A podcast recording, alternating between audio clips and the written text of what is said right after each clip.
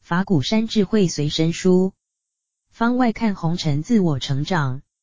一调和身心，慢活人生。问以前台湾流行爱拼才会赢，大伙一起打拼，创造台湾经济奇迹。但是现在有人开始提倡慢活，推动悠闲的生活，工作之外也要休闲。人生到底该把金钱、时间与潜力发挥到极致，或者过得去就好？这之间会有矛盾吗？答：我想，慢活的意思就如同禅修所说，放松，不要紧张。打拼是很紧张的，但慢慢的来，是在欣赏自己的人生。走任何一步，都是在享受、欣赏。举一个例子。越南籍的一行禅师教人学禅的方法是要人慢慢体验生活，比方体验自己走路的感觉，享受自己慢慢走路的过程。有很多人生活的非常紧张，甚至紧张到害病，糖尿病、心脏病、高血压，样样都有。善用禅修的方法，可以将生活的步调放慢，把自己的心情缓和下来。心情一旦舒缓，工作反而更有效率。我常说，工作要赶不要急，赶工作并不是等同于急躁。通常很多人赶工作都会很急，手也急，脚也急，心也急，工作好像都是用赶的，赶的结果反而让工作出差错。慢慢的做，反而会做得非常好。我以前有一位女弟子在哥伦比亚大学读书，那时我也在美国，她担任我的侍者。每天替我准备早午餐，晚餐则等到下课回来再做。每天一早起来还要做早课。她的动作很慢，不慌不乱，而且慢动作之中做出细功夫来，同时效率也很高。她在一小时内可以做许多事，所以速度慢与效率是不冲突的。我问他，动作这么慢，为何一小时可以做这么多事？他说，不能快。快就会乱了方寸，我很清楚每小时每分钟应做的事。还有另外一位女弟子，她整天都很忙，做事情很快，包括扫地也是很快，但拼命扫却扫不干净，因为忙就想很快的扫完，有些东西没扫到，反而扬起许多灰尘。他每天拼命的工作，但工作效率和品质都不好。由此可见，慢活的提倡。和发挥效率、发展潜能是不相抵触的，反而是有助益的。境随心转，能转败为胜。问：社会环境意见纷乱，我们常常心随境转，局势乱，人心也乱了。如何在乱世里保持清明安稳，做到境随心转呢？答：心随境转，境随心转这两句话，我经常拿来勉励自己，也用来为信众。弟子打气。通常我们凡夫都是会心随境转的。例如，大多数的人不喜欢下雨。法鼓山正在整地新建学校，只要看到天空乌云密布，包商和工人就愁眉苦脸，因为一下雨，在等地干，至少两天不能工作，工期就会延宕，成本也提高了。因为个人的利害和所处状况。人的心情就会随着外在条件而变化，这就是心随境转。但是，同样是下雨天，作家琦君女士在一篇散文里却说她喜欢下雨天呢，因为她会想起小时候下雨天躲在母亲怀里听故事的情景。他一样一样的把下雨天的温馨回忆列举出来，他的内心也因为下雨而出现一幅幅美丽的图画。下雨天对他来说真是太好了，这也是心随境转，心随着外面的环境而转到好的方向去了。生活里充满这样的例子，比方求职，有的人明明知道没有办法跟别人竞争，勇敢试一下却幸运得胜，败不复活，让他非常高兴；有人明明实力很强，但竞争结果却没被录取，内心非常痛苦。这都是心随境转，境包括人、事、物，这些都可能影响我们的心情起伏。受外界因素影响心情变化是非常痛苦的事。但反过来，真能做到境随心转吗？事实上是不太可能的，因为人、事、物都是外在环境，天有不测风云，个人力量很难完全掌控。但是，我们可以改变自己面对环境的态度，收服起落不定的心情，这是另一种心随境转的功夫，也就能转劣为优，转败为胜。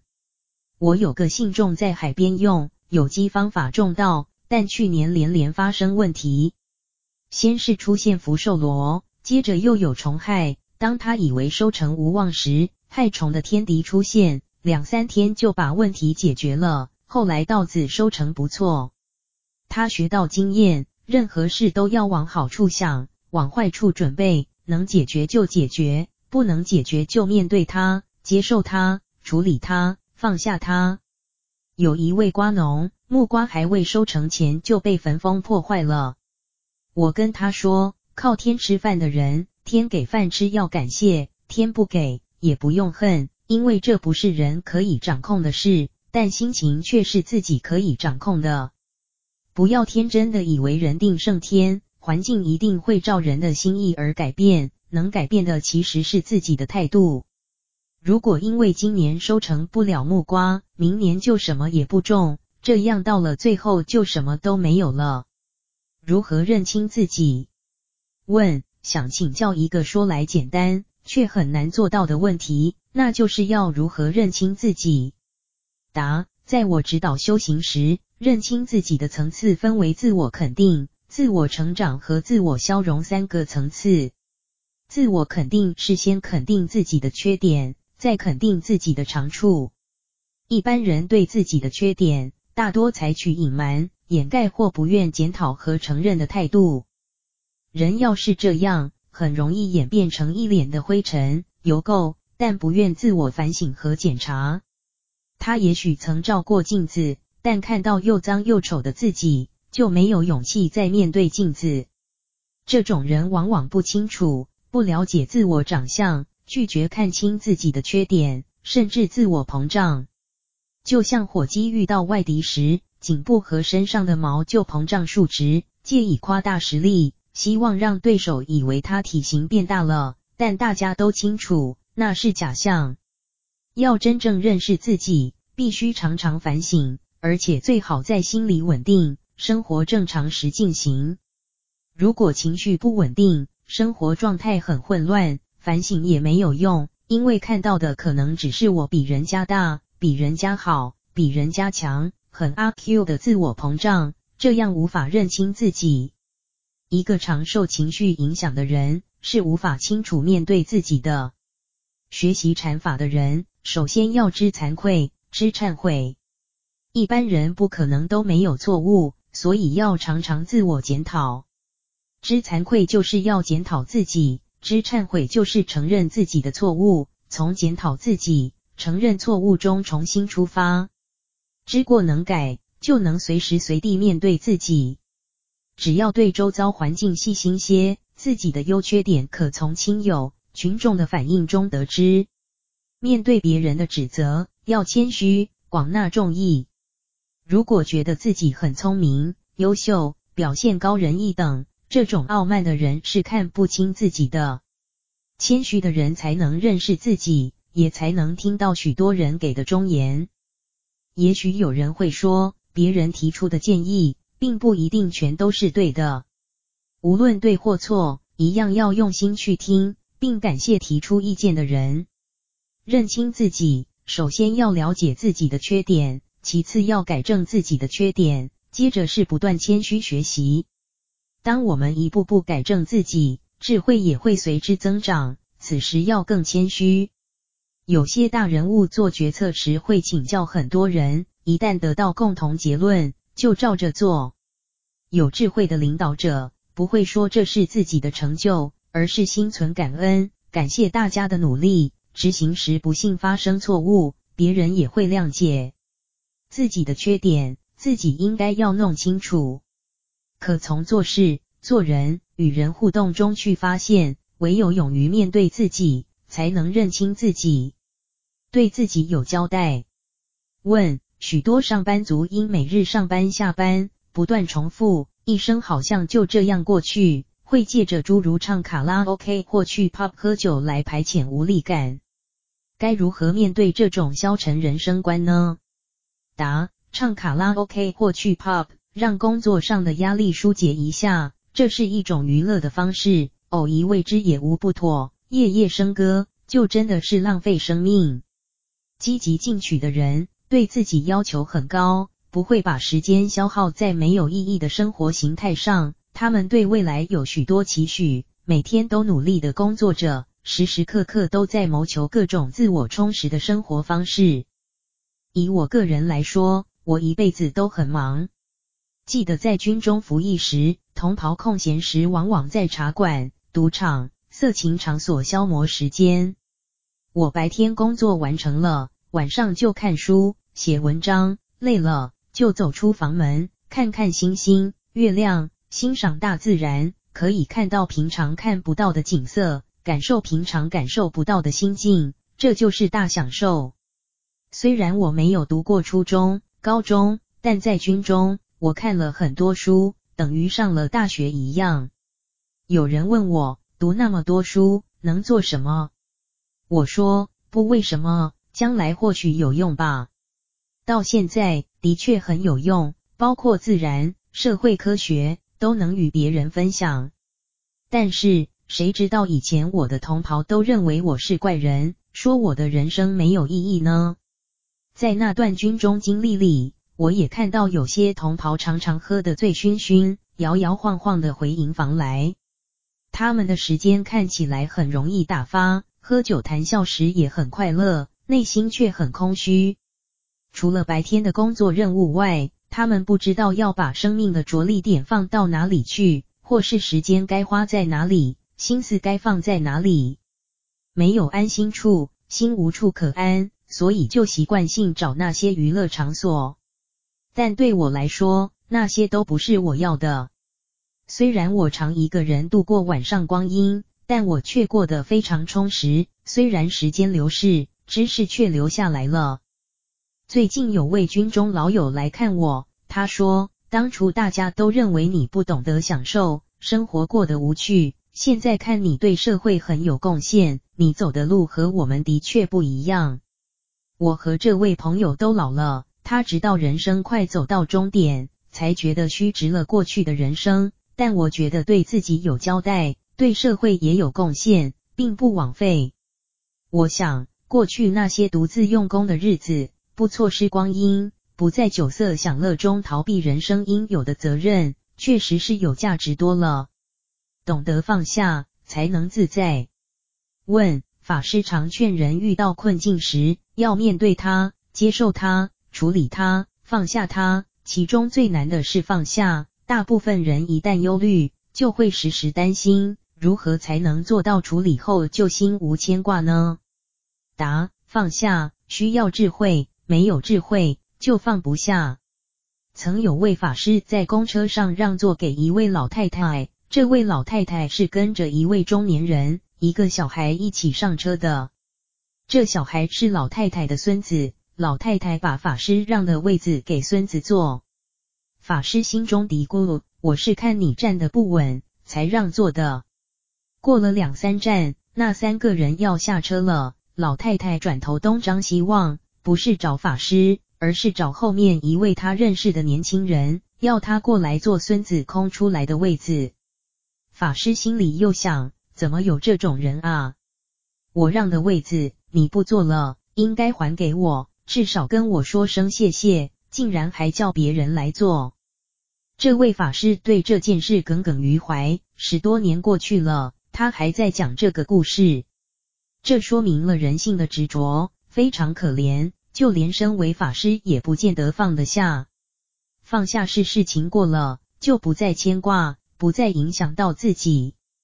我在美国纽约的禅中心东出禅寺，靠近拉丁区，治安不太好。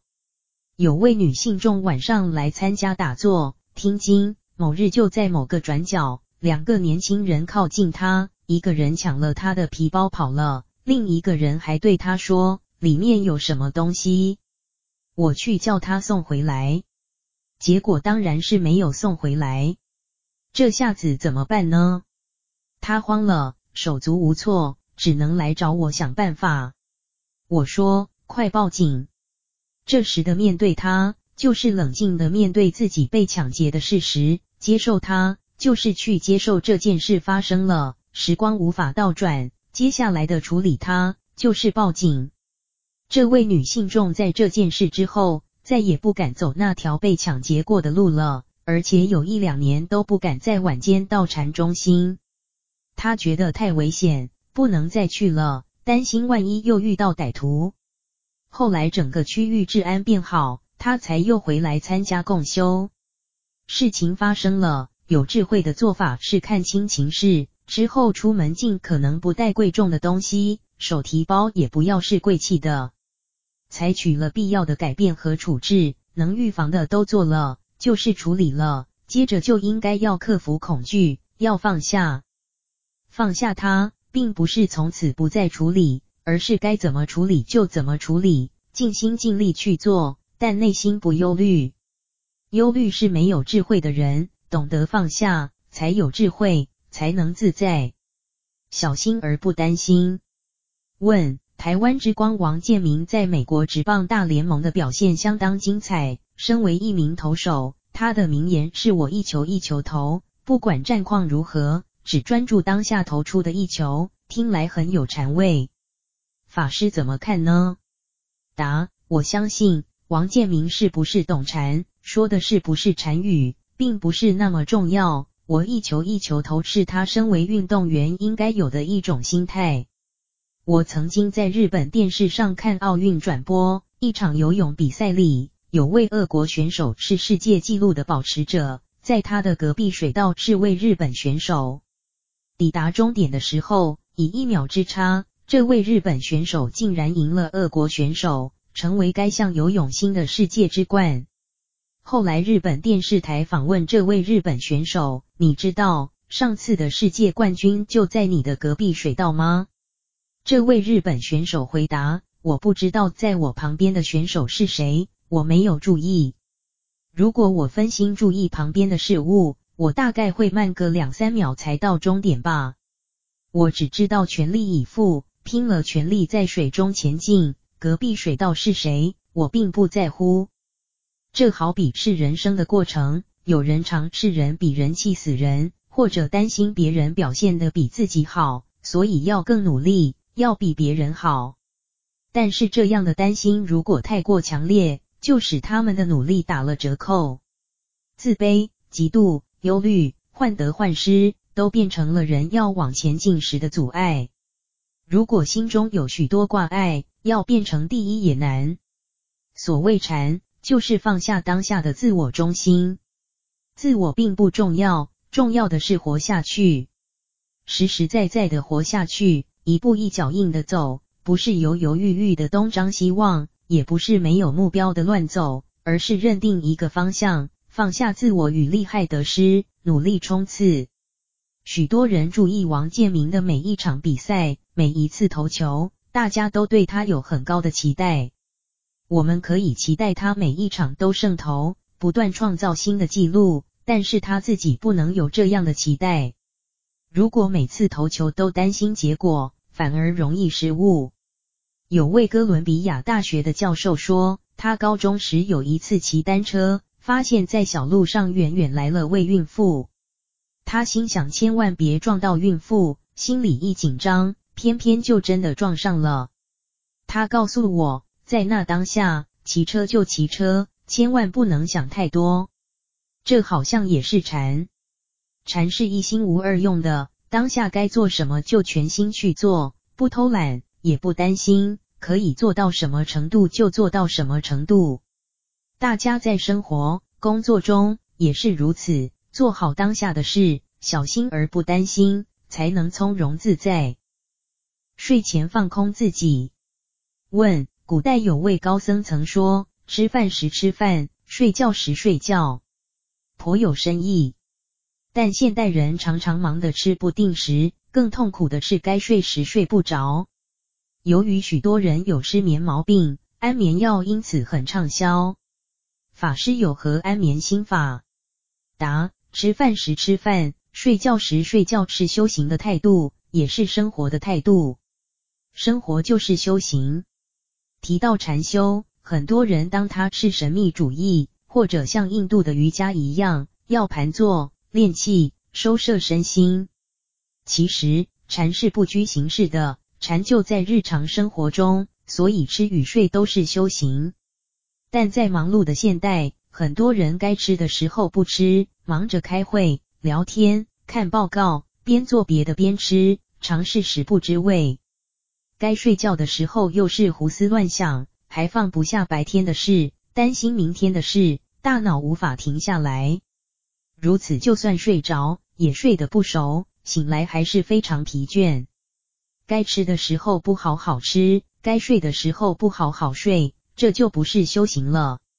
就算填饱了肚子，却不知道吃进去的是什么；就算躺在床上，却是多思多虑，完全得不到放松。这种觉是白睡了，无法好好睡，尤其是现代用脑工作的白领阶级的通病，因为要担心、在意、忧虑的事情太多，不只有人失眠，甚至还有人得了忧郁症。所以，希望能睡觉时好好睡觉，必须先找出原因，找出自己忧虑的症结，好好解决它。该去看医师就要去，并且按时服药。另外，修行也是一个办法。一个修行者睡觉前会懂得把自己放空、放松，可以先洗个热水澡，之后打坐，让身体肌肉舒缓松弛，脑子的运作步调也跟着慢下来，尽量什么都不要想。上床的时候，练习体验自己的呼吸，感觉每一次呼气，每一次吸气，如果心里还是七上八下，就可以数息。从一到十，一进一出算一次，一直数到十，大半还不到十就会睡着了。有人失眠就数羊，一只羊，两只羊。我建议不如数自己的呼吸，羊跑掉了就回到自己的呼吸，把身体放松，改变睡觉姿势，也会对改善失眠有帮助。如果是短暂的休息，例如中午午睡，就仰睡；若是夜晚睡眠，就右侧睡，不会压迫到心脏，这样有助于睡眠品质。心定就坐事不乱。问：现在常见的工作环境是电脑荧幕同时开了好几个视窗，打报告又收电子邮件，一边接手机，眼睛还要看着新传进来的讯息，一心数用常是混乱无效率，好像很忙，却往往是一事无成。该如何寻回专注力呢？答：开国元勋胡汉民的传记中记载，他是大忙人。有一次朋友拜访他，胡汉民一面接待访客，一面起草写稿子，还用一只脚在推着摇篮哄小孩。胡汉民一心三用且有条不紊，访客看了非常惊讶，问胡汉民怎么做到的。胡汉民说：好好做就可以了。每个人一天都是二十四小时，要吃饭、睡觉。还要做很多事。通常我们都认为一个人一个时间只能做一样事，不可能同时做好几件事。事实上，只要好好练习，善加规划时间，可以同时做很多事。就以我个人来说，如果有好几件事要同时处理时，我会把自我中心、自我立场、自我价值观全部摆下，积极面对，就能做得快且不会出错。我常面对厚厚一叠公文，每件公文都亲自看，且要当下判断签批，在那同时又必须开会，开会时还有电话要接，同时应付这么多事，怎么办呢？我的做法是，开会时只对会议最后决议做判断，会议过程一面看公文，一面听听大家的意见，甚至可以接听电话，忙却心不乱，决策也不会出差错。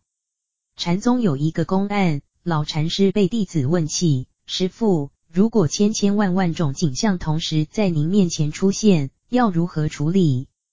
老禅师说：“黑的不是白的，红的不是蓝的，是什么就是什么，我不在里头。”老禅师的意思就是，我既不黑，也非白、红、蓝，他们是什么就是什么，不必受其困扰，保持自我的清明。不论眼前讯息多混乱，心中都是保持原有样貌，就会很容易处理问题。当然，要达到这种境界，是需要训练的。平常就要训练处理自我情绪，淡化自我，看淡自己后，做任何事情就不会瞻前顾后、思前想后、难舍难取，一切的优先顺序变得很清楚，也就不会混乱了。相反的，如果不能看淡自我，同一时间处理许多样事情时，往往许多人事会混杂在一起，就像电脑的乱码，理不出头绪，事倍功半。许多政治家、企业家、宗教家都是因心定而不乱，做起事来事半功倍，而迈向成功之路。稳重不是无能。问：上班族必须听命于老板、上司。但如果你觉得老板并不高明，心里骂他猪头，对他的意见却还点头称是，那不是很虚伪吗？答：人生有许多事，是不服气也得服气呀。不必偷骂老板，但你也可以有其他的选择。孔子说：“为邦不居，乱邦不入。”他懂得明哲保身，也不轻易为昏庸的君王所用。所以。如果组织的领导人太无能、太腐败，看起来真是没有希望了。这时，如果你能够向更高层的人反映，就努力试试，看能不能改变现状。也许这正是调整组织的好机会。反过来想，或许主管坚持你看来并不高明的决策，那是因为他看到你并没有看到的层面，他自有道理。可以退一步想想，是不是有这样的可能？另一种想法是，或者你真的看出主管的无能为力，而且确定唯唯诺诺的做事方式并不适合你的性情，这样的组织再留下去也没有希望，就看你有多需要这份工作，否则大可另找可期的良知。有时候，我觉得现代人工作的流动率太大了，个人意识太强，一点不称心如意就拍拍屁股走人。一点都不给自己或对方留转圜余地。有人一年换好几个工作，这样对人生的历练并不好。如果你的工作可以让你学到经验，你不妨安定的做一段时间，累积一点经验，在不完美的工作环境里，试试自己有多少能耐，能否扭转情势，真的是不可为了，再决定换另一个工作，这样可能是比较负责任的做法。否则，当你再去找工作，拿出履历表时，若是一年到头都在换工作，别人可能对你会不太放心，觉得你的稳定度不够，担心会不会只要有压力，又立刻跑掉，会不会大的任务就不能交给你，薪水也不敢给你太高的承诺。如果换成另一种情形，你的主管不但不是猪头，而且十分精明。事事都想得比你远，看得比你清楚，点子多，反应快。那在他的眼里，你也可能成了低能属下了。或许那个时候你更痛苦，因为永远跟不上主管的变化。也或者，主管的反应是因为他必须听命更高层的决定，但在下位的人看不到前面的决定，反而误会了主管，以致让他枉做猪头。有时，主管的稳重。并不是无能，不妨试着去欣赏他的优点。毕竟训练自己的适应力是职场的必修课。失意得意一念间。问：这几年社会上的高失业率情况一直没改善，失业衍生许多社会与家庭问题。许多人若不是自己失业，就是家里有人失业。如果一直找不到工作，该怎么办呢？答。很多人一见面就会问说，最近在哪里得意？意思是，在哪里工作？好像是说，如果没有工作就不得意了，如果失业那就是失意了。我想这不太对。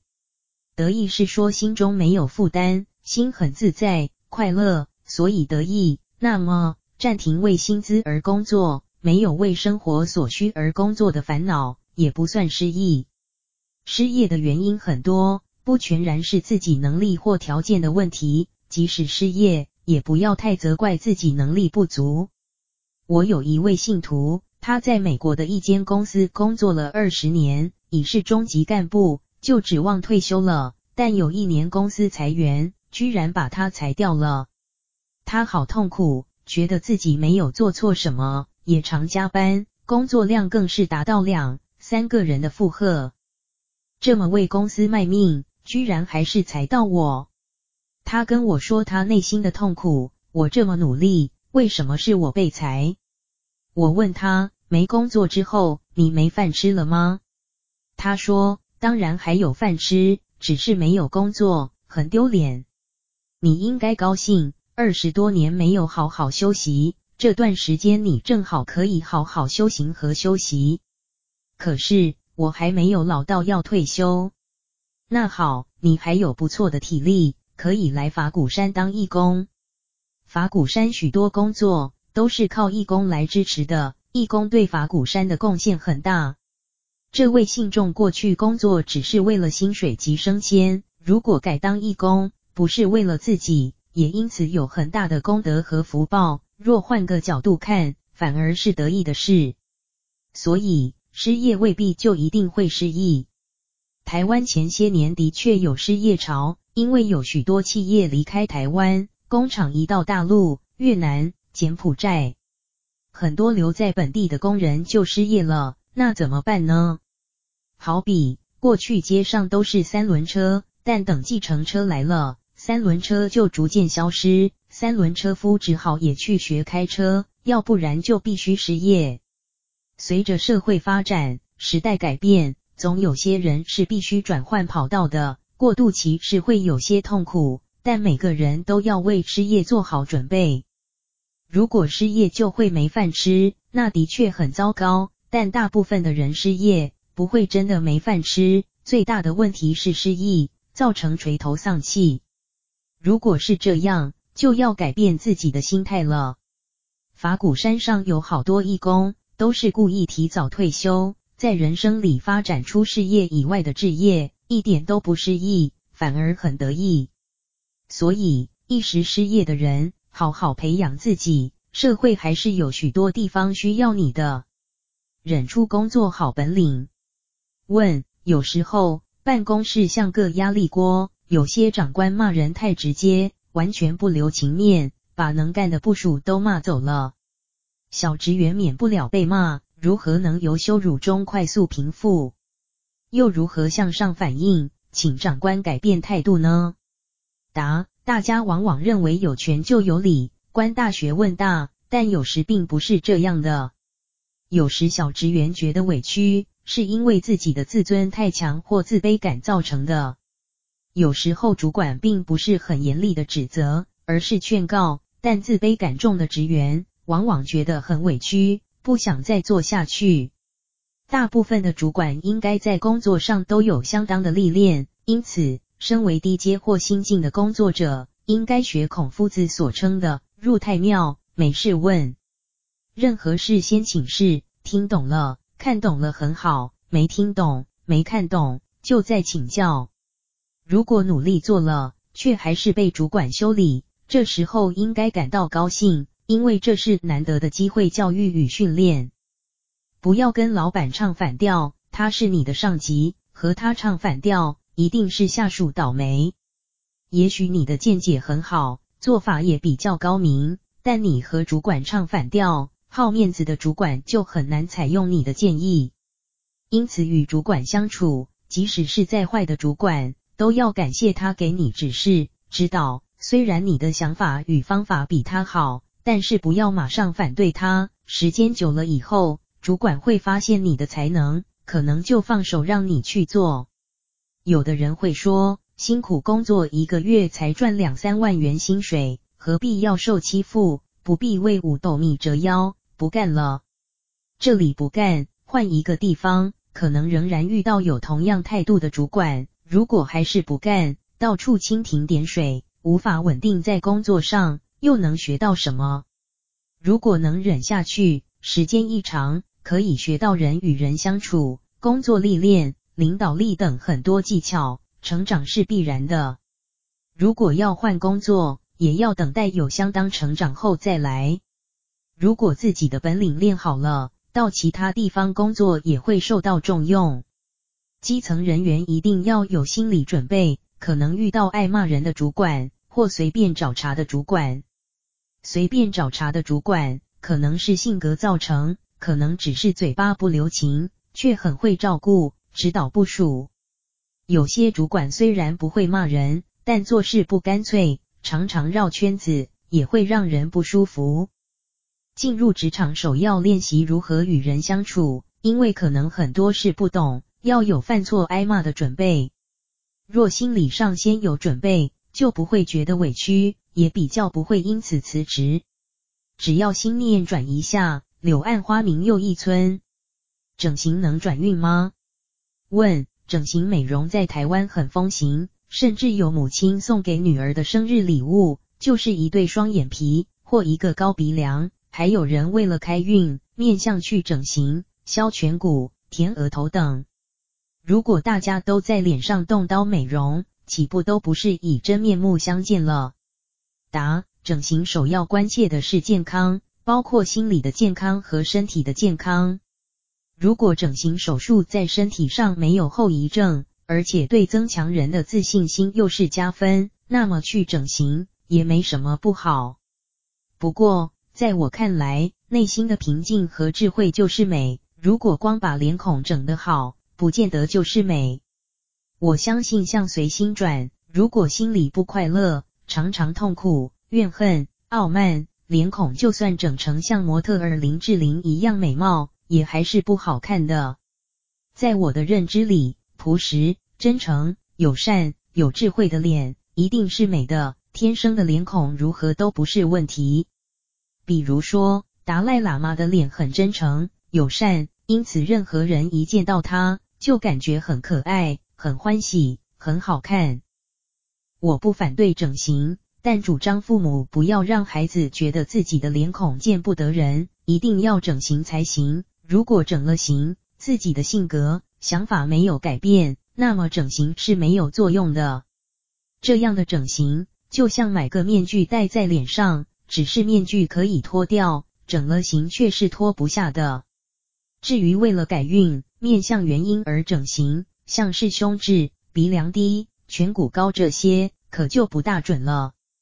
看看高官富甲的长相就知道了，有许多人就是奇奇怪怪的长相，就连大学问家也不一定是白面书生的相貌。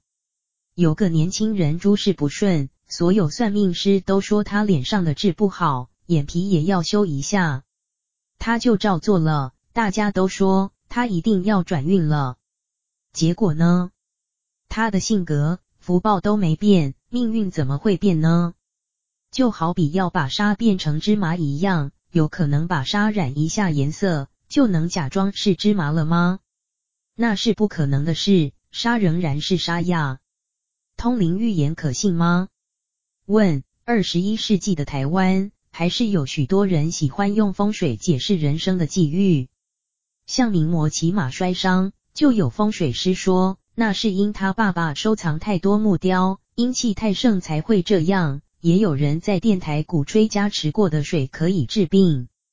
要怎样才能分辨哪些是真话，哪些是谎言呢？答：讲究风水、通灵、预兆等，在人类有历史记载以前就已经存在。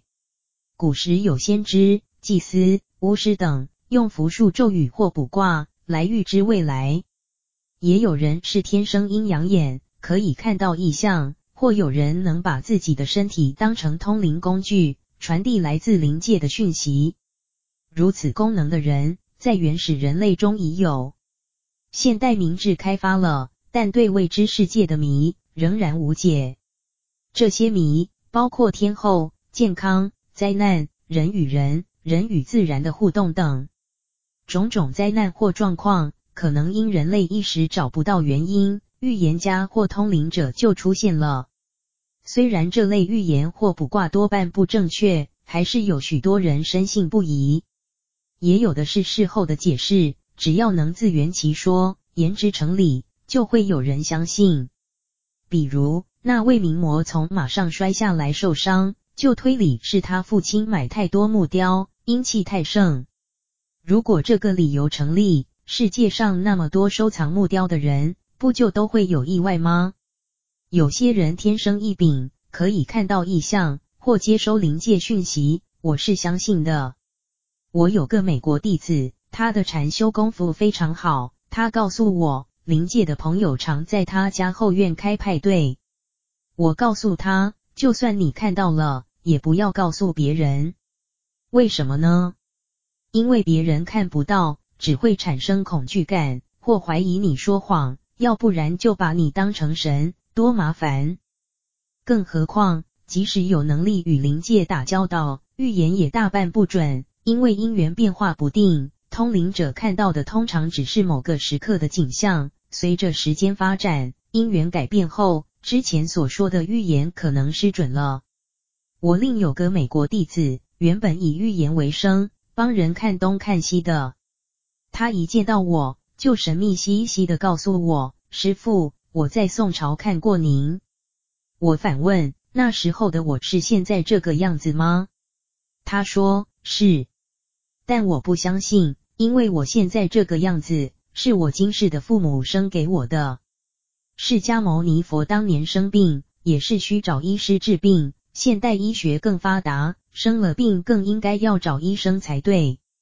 我知道许多通灵人病了也要看医生。有人却找大师通灵医病，真是病急乱投医。和鬼神打交道也会有后遗症，找一个鬼赶走另一个鬼，没完没了，永远受鬼控制。也有人着迷天珠，说可以加深修行功力，但我的念珠就只是普通的木头珠子。修行是靠自己，不是靠珠子。有钱不如多布施，多念佛，不需花大钱买珠子。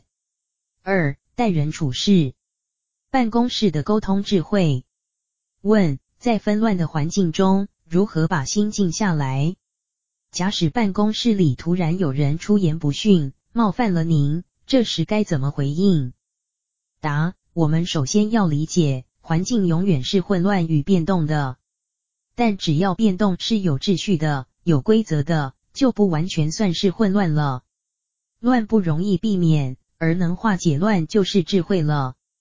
最近有位弟子开会时和人吵架，我劝他，既为修行人，何必与人争吵呢？他马上说：“对不起，是我控制不住情绪。”但他又说：“我并不想吵架，是对方一再撩拨，我就脱口而出，回话过去了。”我说：“我们修行人不应有这样的情绪表现。”他再三道歉。如果他不是修行之人，也许会不服气的反驳：“吵架不是我的问题，师父应纠正的是对方，不是我。办公室并不是天堂、佛国或是一个乌托邦的幻想环境。我们必须清楚，只要有人有事，就很难事事如意。只要有这样的体认，就不会受混乱影响，甚至能处理混乱。西元两千年时。我参加在联合国总部举行的世界宗教领袖高峰会议，有几千位来自世界各国的人参与。有一个场次是自由发言，主席刚要大家举手取得发言权，许多人却早就冲上台，场面非常混乱。主席突然说：“我们是宗教领袖，请展现谦让。”这些宗教领袖赶紧回到座位坐下来。原先是大家争抢发言，造成了乱。主席适时运用智慧，结果就让这个乱及时平息了。我们在工作环境中，常会遇到出言不逊的人，可能理直气壮地纠正你，或是要让大家知道他受了委屈。此时不要和他直接冲突，以免受到更多伤害和委屈。可以请你的上司或同事向他劝说。表明大家不妨坐下来慢慢谈，若有人做错了，可以改进，没有必要大声争执。如果能够这样做，相信事情多半能化解。如果是主管常在办公室出言不逊，相信老板不会喜欢这样的主管的。如果他本身就是老板，公司经营一定会出问题，当下属的人可以选择离职，如果无法辞去工作，而老板又常常骂人，只好调整心念，我要的是这份工作。他喜欢骂人，那就让他骂吧。但如果处处想要向老板讨回公道，追回尊严，不但会让自己日子过得更不快乐，也让问题更雪上加霜了。先做好人际关系。问：有些人说做人比做事难。如果在职场受人冤枉，是要据理力争，或是以和为贵呢？答：在社会上做事，有时并不是你技术没有问题，对事情有耐心、有热忱、有兴趣，就一定可以做成事的。因为事情多半与人有关系，也都是人做成的。做一件事，要完全与其他人无关，几乎很难，大概只有吃早餐。独自享用一杯咖啡、一块吐司，才能孤独一人；或者是打坐时，坐在一块蒲团上，那就不需与别人互动，只要面对自己。很多事都是人与事相互连结的。有一位政府官员做官做得非常痛苦，他曾来找我说：“我该怎么办？”我说：“做事虽难，做人更难。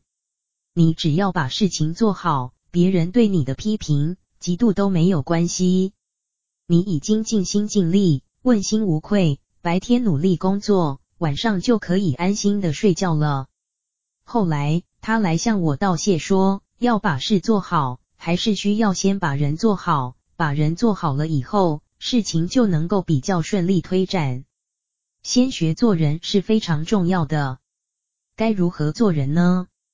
就是要小心谨慎。诚恳谦虚、踏实忠厚、宽宏大量，这样一定可以把人做好。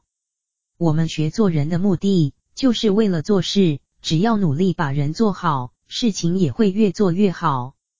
做人一定要常常为人设想，站在别人的立场考虑问题。在家庭里也是一样。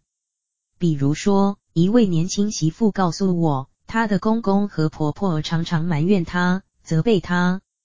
甚至连孙子不听话，公婆要骂媳妇；丈夫脾气不好，公婆也骂媳妇。我告诉这位媳妇，自古以来，媳妇都是难做的，要跟公婆处得好。老人家埋怨时，就顺着他们，体谅做公婆的，都是疼儿孙，比较不疼媳妇的。虽然委屈，但不要难过，还是把自己的本分做好，还是落落大方尽你的责任。她照我的建议去做，一段时间以后，丈夫和孩子都成了媳妇的后盾，做她的精神支柱，也免去了与公婆间的冲突。在职场上也是这个道理，做事之前先把人际关系做好，也就是多尊重人，多适应人，多配合人，想做的事会更顺利。如果别人找你麻烦，千万不要自己懊恼，这会是双重伤害。别人已经伤害你，你又伤害自己一次，这是没有必要的。如果反省自己没有错，就把被冤枉的心情放下吧。遵守团体游戏规则。问：人多意见也多，在道场里是否也一样呢？法师如何解决？社会上许多人除了意见不同，还各持己见，认为自己的意见才是真理，那又该如何寻求共识呢？答：想想看，一个团体如果聘了一百位工作人员，来自不同生活背景、不同文化，有可能在其中寻得一致性的价值观吗？很难。有人说，一百个人可能有一百种意见，甚至一百零一种意见。不过，团体要想群策群力，一定要先有大家共同完成的目标，这就是寻求共识的基准点。因此，任何团体在招募工作人员时，可以明白告知团体发展的宗旨及任务。一旦加入，就要遵守团体规定和程序。如果不愿接受，那就不必强求非留在这个团体不可。唯有大家遵守共同的游戏规则，在同一轨道内，才能产生共识，才能共同顺利运作，完成任务。团体是这样，社会也是，国家的运作更是要如此。比如说，法鼓山立唱素食，重视环保。我们希望在此工作者不抽烟、不嚼槟榔、不喝酒、不吃荤等。平日垃圾要分类，尽量不制造垃圾，甚至没有垃圾。有些民众想到法鼓山工作或体验法鼓山的团体生活，我们都乐于接纳。不过，他们来了以后，必须接受且实践我们的规则。家庭也是一样，夫妻要有家庭共识。有一对医师夫妻为了教养孩子的事常争论不休，几近失和，孩子夹在中间不知所措。为避免事情恶化，医师丈夫决定妥协，让太太负责孩子的教养。太太也很高兴地负起责任，尽心尽力教导孩子。夫妻俩找出一个彼此接受的方法，只要大方向没有偏离。虽然医师有时不同意太太教导的方式。但他不再与太太争辩，让孩子长大后自己去判断，从此家庭变和谐了，也更能适应对方，活得欢喜自在。如果一群人有相近的价值观，就容易取得共识。群体里不同看法的人，必须有一方要能妥协和适应，接纳和自己不同的理念与看法，不需要坚持一定是自己对。试着把眼光放在更远的共同目标。不计较眼前的细节差异，或者为对方设身处地想一想，或许就能理解对方的想法。相互理解就是取得共识的开端。事必躬亲，累死自己。问：领导是门艺术，如果弟子做事不积极，让他做不如自己动手更省事时，在这种情况下，法师会自己动手吗？领导者追求效率。但也要有耐心教导部署，但在效率和教导之间，又该如何拿捏呢？答：要想带领身边的人落实自己的想法，且能积极做事，领导方式一定要循序渐进，带人带心，不能躁进。法鼓山对弟子的训练方式是，先让新进人员了解工作的技巧、知识，也就是先教育，再实践。这是投资，也是训练。我们不会要求新人一来就必须进入状况，而是先了解基本原则，明白制度是怎么运作的。有疑惑时，随时向资深的同仁请益。了解一切运作规范后，才会开始赋予他们工作和任务。所以，新人上路难免不够熟悉，要先预留时间、空间，让他们成长。比如两个小时能完成的工作，他们可能要做上两天，因此要预留学习时间。经过几次摸索，熟能生巧，可能就从两天缩短为一天，半天完成，以后也可以在两小时内完成。有些人见到下属工作还没达到要求，往往急着抢下来做，这是不成功的主管。没有耐心等待下属成长，事必躬亲。只会累死自己，成就不了大事。我有一个弟子很聪明，说话条理清楚，做事积极，忠诚度也高，于是提拔他当中阶主管，带领两位小主管。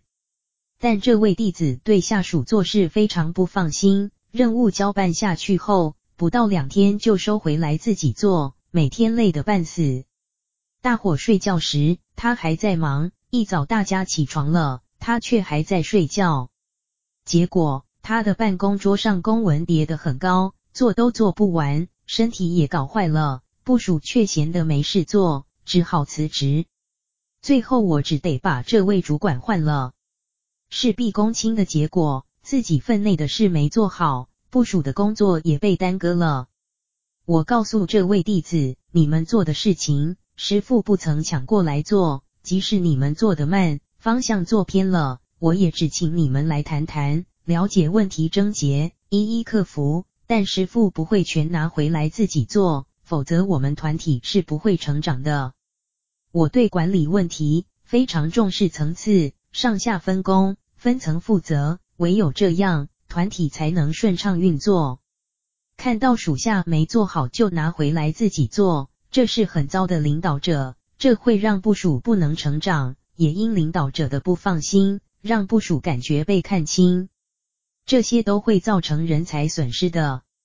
和竞争对手做朋友。问：现代社会压力很大，学生考试是竞争，做生意也是竞争，办公室也有竞争，几乎分秒都活在竞争里。如何排遣这些压力呢？答：这些压力或竞争，看来都是外在的环境，其实都是自己给自己的。人要在高度竞争的环境中活得好，许多人说要培养抗压性，但是更高明的方法，不是硬碰硬的抗拒。而是顺势化解、转移回避。抗有对抗的意思，如果弄得不好，就会两败俱伤，产生后坐力。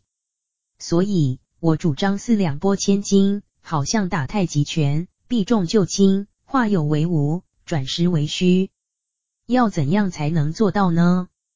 压力其实主要是来自于太想去做某种争取，又争取不到；想要排除某些事物。却又排除不了，因而取舍失据，这样压力就来了。所以求不得很苦，但是如果不太刻意去求去取呢？如果不正面抗拒而侧身回避呢？也就不苦了。我的行事哲学是：已经有人做，大家抢着做的事，那我就不做；但如果是我不做就没有人要做的，需要有人做的事，我就去做。另外，如果回避不了的，我就侧身走过去。还有，如果大家抢破头都要做的事，却还没人看出怎么做比较好，那我就去做。如果别人看了也学我这样做，甚至抢着做，没关系，就放手让人去做。因为我已经又前进一步了，不用害怕有人来竞争。所以我一直在人少的地方开路。常常是独自一人努力，哪会有竞争呢？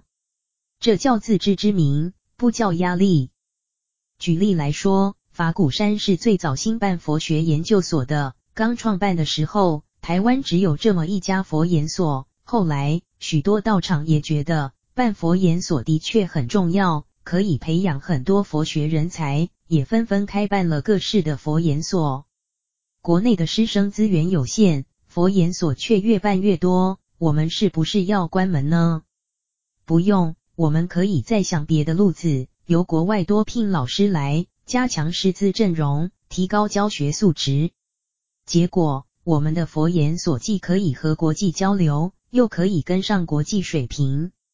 所以，分享资源并不是坏事，大家资源共享，但我们继续往前走。竞争不一定是压力。而是促使你向前的动力。如果你在原地不动，在同一个空间里和别人争有限的资源，那一定很痛苦。我们不必非得打倒别人，自己才能站起来，而是要加强自己的能力，化解压力。看见压力与竞争，别当成是压力，可以当成是转型的机会，可以成长、突破，并且转化压力为助力。你可以选另一条路。不必为了竞争和别人挤破头。好比说，人家都在吃辣椒，你也拼命去吃吗？不用，你可以选择别的食物，另外选一种最适合你的食物，岂不也可吃得津津有味？而如果你在学校或办公室里被别人视为假想敌，那很正常，代表你很优秀，应该觉得快乐才是。面对视你为竞争对手的同事，要用智慧化解，可以跟他当面谈话，分享你的资源，也就是不要把对手当做敌人，要做朋友，共享成果，把弱者变强棒。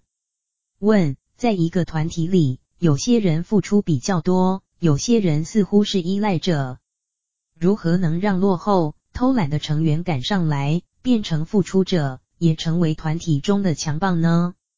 答：依赖者与付出者看似两种类型的人，但往往换个任务，原本的依赖者却可能变成付出者，两种角色可能在同一人身上出现。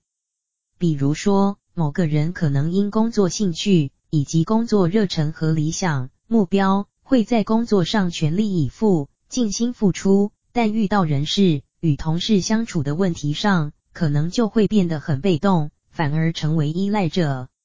因此，依赖与付出并不是一成不变。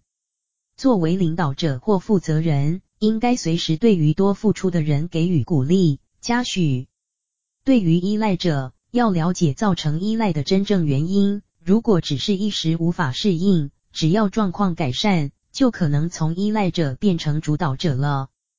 不过，社会上也有一些人从小就依赖别人，不愿意付出。这些人也许天生资质或条件较弱，自信心不足。从小到大，已习惯依赖别人，做事都是被动的，缺乏积极性。对于这种个性消极的人，必须要用耐心改变他的习性、观念以及对事、对人、对己的态度。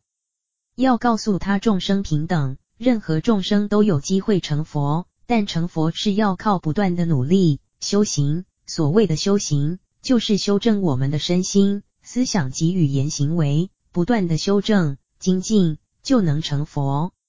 如果做人抱持得过且过的态度，一辈子这样过，两辈子、三辈子也都是这样过，那人生就白白浪费，距离成佛之路就会越来越远。我们团体里也有非常被动的人，但毕竟是少数，而且大部分经过训练后都能发挥己身的功能。少部分真的无法跟上的。有时也会有人向我建议，太难调教，不如把他开除算了。我说，杀人的人还能放下屠刀，立地成佛，更何况只是疏懒？只要他们不犯大错，慢慢建立他们的自尊心与团体责任心就可以了。有位出家两三年的弟子，经常在害病，常像只病猫似的睡在厨房，弄得一身灰，上课工作也时常缺席。找了半天，才发现在睡觉。像这样的人，领导者不该赶走他，而是要协助他调养身体，把病养好。后来，他对于所担任的职事就做得很好。因此，对这些依赖者，不要让他们自生自灭，而要帮助他们，让他们走出来，成为团体及社会有用的人，让人人都有饭吃。问。法师提过，道心之中有衣食，可以再为我们解释吗？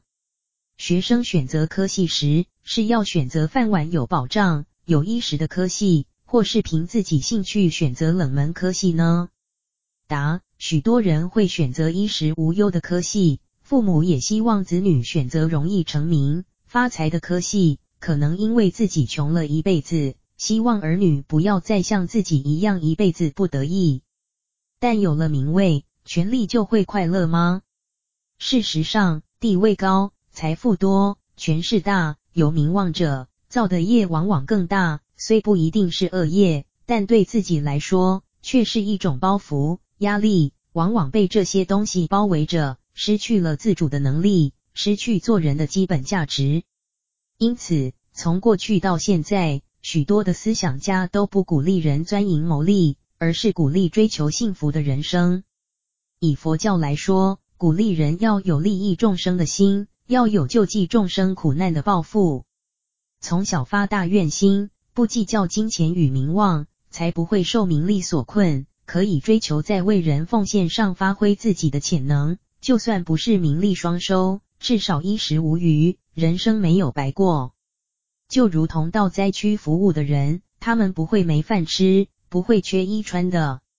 虽然在灾区工作很辛苦，但却很有价值，不是吗？许多人只想到自己享福，没有想到叫他人享福，只设法让自己的福报更大、更多，只在乎自己的饭碗，往往让许多人没饭吃。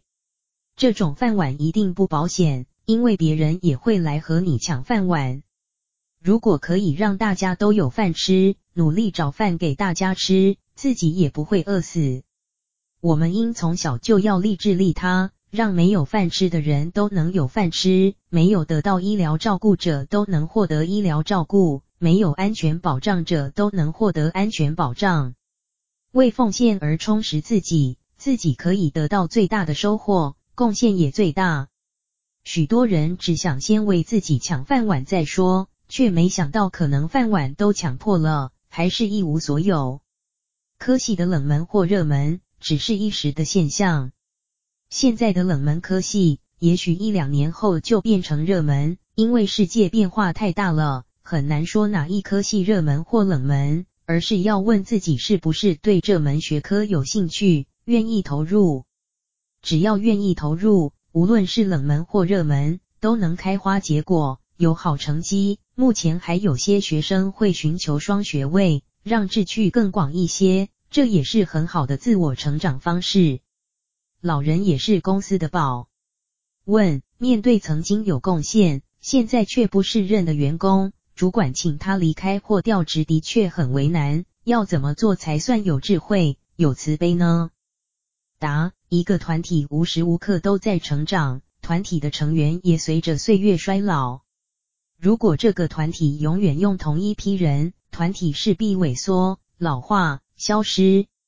所以，一个团体必须要新陈代谢，包括观念。技术产品的新陈代谢，而且需要同时进行，才有竞争力、生产力。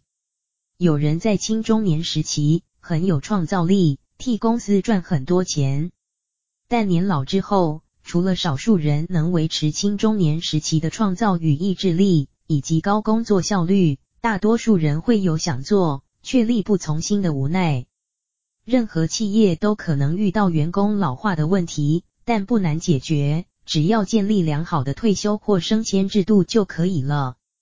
以法鼓山而言，会鼓励届龄退休者办理退休，为届龄者可以给予较优渥的退休金，鼓励他们提前退休。如果不愿退休，可以调整职务，让他到比较次要的位置工作，但薪水不减少，以补偿他年轻时的付出。或者可以开辟另一个符合老年人工作的领域。让他们发挥，但这必须看公司组织及体制上是否有新工作可供开发。有些企业员工都换了好几代了，流动很快，老板却很难退休。像台塑创办人王永庆先生，手下的干部一批一批都退休了，他还必须继续工作。公司要永续经营，组织规章制度建构就必须健全。退休人员与新进员工聘用要有一定的比例，有了这个制度，公司或团体可以维持永远年轻、活力充沛。对于长期不适任的员工，公司也必须有合理的退场机制，让不适任者退场。例如，严格执行考绩评定，以决定升迁及加薪；不合格者则让他离职。一个公司如果还有很多不适任员工，就代表该公司制度不够健全，需要重新改革。二十来岁的年轻人，经过三十年的岁月，这些人大多五六十岁了，已经没有办法像年轻人一样，可以想办法替他们调到较不费力的工作，安排适当位子给他们发挥所长。老人也是宝，这些人虽然年纪大了，但二三十年的人生经验累积，却是难得的生命经历。给予弹性空间和时间，或许能对组织创造出另类价值。有条件的爱太辛苦。问：为什么相爱的人反而会相互伤害？答：人的恩怨嗔爱都是并行的，如果只有爱，没有其他的情绪，就不是普通人了。一般的人，越是对爱的执着太深、太强，就会越希望对方完全符合自己的理想。变成自己梦想中的那个人，但是自己却不一定会变成对方梦想中的人，只会单方面的要求对方服从自己的理想。只有单纯的爱而没有要求，没有冲突，没有恨，这样的爱大概是少数，或许只有父母对自己的孩子能够有这种不求回报的爱。在男女关系中，有爱有恨，就算是爱的时候。为对方无条件牺牲的人，都不见得是真正的为了对方设想，反而是一种投资。也就是说，以自己的牺牲来换取对方的爱，换取什么呢？换取对方言语上的承诺、安慰，或者具体行动的展现。举例来说，对方接受了你的爱，就该拿什么回报呢？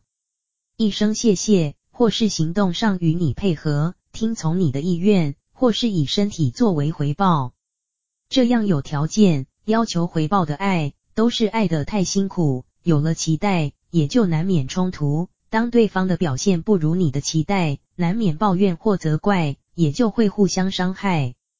这样有所求的爱引来的痛苦，有各种不同的表现方式，比如嫉妒、疑心、占有心，想要占有对方的一切，人、时间、行动，甚至是对方的思想，一切以我为中心，或是只能依照我的方式，不能有别的想法。这样被爱的人会快乐吗？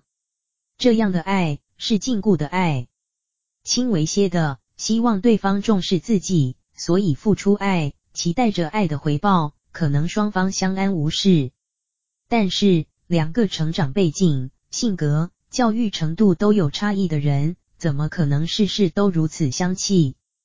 因此，为了讨对方欢心，不断的加码施恩、送礼物、邀约出游，投其所好，满足对方的需求。有位先生在婚前为了展现爱意，告诉女朋友，婚后家事都由我来做，你不必动手。结婚之后，丈夫要上班又要做家事，太太果真一动也不动。丈夫开始抱怨，太太说：“谁叫你以前这样承诺呢？现在一定是你不爱我了。”两人于是变成怨偶。明明相爱。但一味要求对方照着自己的意思去做，只要对方做不到，爱也就打了折扣，或者互相伤害。如果能付出爱而没有任何条件，也不求回报，还能够相互包容，这样的爱才能不受伤害。不要被爱情冲昏了头。问：要认识一个人的真实面目，好像越来越不容易。新闻中。有个女孩子与男朋友交往七年，在订婚那天，男友跑了，才发现她早就结过婚了。请问法师，该如何培养识人之明？答：我们从小就听过知人、知面、不知心，还有反复无常、阴沉险恶等形容词，都是指我们很难真正看穿别人是否真诚。前述这个女孩子与男友相恋七年。直到订婚时，男孩子不敢出席，才发现对方已婚。这种事情，古今中外似乎时常发生。结婚多年的人不愿离开原配，又在外交女朋友，虽能享一时的齐人之福，却有苦果等着他。我看过一个男人带着太太与女朋友见面，还希望偷天换日，天衣无缝。他先介绍太太给女朋友认识。并说成远房亲戚，太太虽然觉得奇怪，私下问他为何介绍成远房亲戚，他故作顽皮地说只是开玩笑。太太很爱先生，没有进一步追问，女朋友则误信他说的亲戚关系，男人利用甜言蜜语把两人骗了。然而终究纸包不住火，一旦东窗事发，整个家也完蛋了。像那对交往七年的情侣，真相掀开后，女朋友、太太都会找他算账，不会有好日子过。福祸相倚，因果跟着来。女孩子容易上当，一方面是用情太深，另一方面是男孩子手段高明。那该怎么办呢？女孩子与异性交往，只要保持清醒和距离，一定可以从许多蛛丝马迹中看出端倪。二十多年前，我遇到一对青年男女，女孩子在台北开一家咖啡店，男友则是在台湾做生意的马来西亚人。男友从马来西亚来台时，都会住在女孩子家，但住没几天就出门，过了几天才回来。如此交往一两年，女孩子开始追问何时结婚，男友都以要等事业上轨道做借口拖延，直到三年多以后。他才在女孩子苦苦哀求下，说出已在马来西亚结过婚的事实。女孩子伤痛至极，来看我。我说：“阿弥陀佛，这种人还值得你去爱吗？这个人是大骗子，赶快把情断了吧。”女孩子则说：“他是个好人。”我说：“如果是好人，会骗你感情长达三年之久吗？你要赶快放下。”否则会越来越痛苦。女孩子听劝后，就把店关了，搬了家，不让男友找到她，才慢慢走出情伤，重新生活。迷恋中的人不会怀疑对方，唯有让自我不要陷入迷恋之中，才不会被爱情冲昏了头。别玩劈腿游戏。问：劈腿族是爱情国度新名词，以前叫脚踏两条船，但现在船不止两条，有些人还可以同时和许多人交往，脚下踏的船多到可以组舰队。法师对劈腿族有何建议呢？答：爱情不专一会有问题。在同一个时间有两个以上的亲密朋友，不论男女，都容易出问题。因为爱情的特性是独占的，如果同时与多人交往，这只是乱爱炫耀，不是真感情。谈感情不专心，就像在玩感情，不是真爱。真正的爱是不容许同时爱两个人的。如果既爱这个又爱那个，这样危险性太大了，就像步入危险区，随时都可能出问题。二十多年前，有个女孩子同时爱上三个男孩子，三个人都向她求婚，也各有所长，她不知道到底要嫁谁好，于是来问我。她说：“法师，我本来要到庙里求签的，问说到底该嫁哪一个，现在来请教您。”哪一个男孩子比较好？我说，你带他们来见我，一个一个来。隔天，他果然带了一个男孩子来。我告诉他，你就嫁这个吧。我问那个男孩子，你是真心爱他吗？他说是。我说，那你们就准备结婚吧。女孩子一听急了，问我，那还有两个呀？师傅还没有见过呢。我说，你就告诉他们，你已经答应别人的求婚了。他们果真结婚，现在孩子都上大学了。为什么我会这样决定呢？他都要上庙里抽签了，如果没有我，他自己做三个签，丢一丢，也会有一个结果。但我决定这个男孩子，是因为他第一个带他来，应该是最爱这个男孩子的。或者其他两个男孩子没有办法第一天就过来，那也就是因缘不具足。最好不要当劈腿族，但如果你不幸或不小心成为对方劈腿下的一艘小船，最好要懂得及时退出，不要跟着玩感情游戏。可以直接对劈腿的情人说：“我只爱你一个人，也希望你只爱我一个。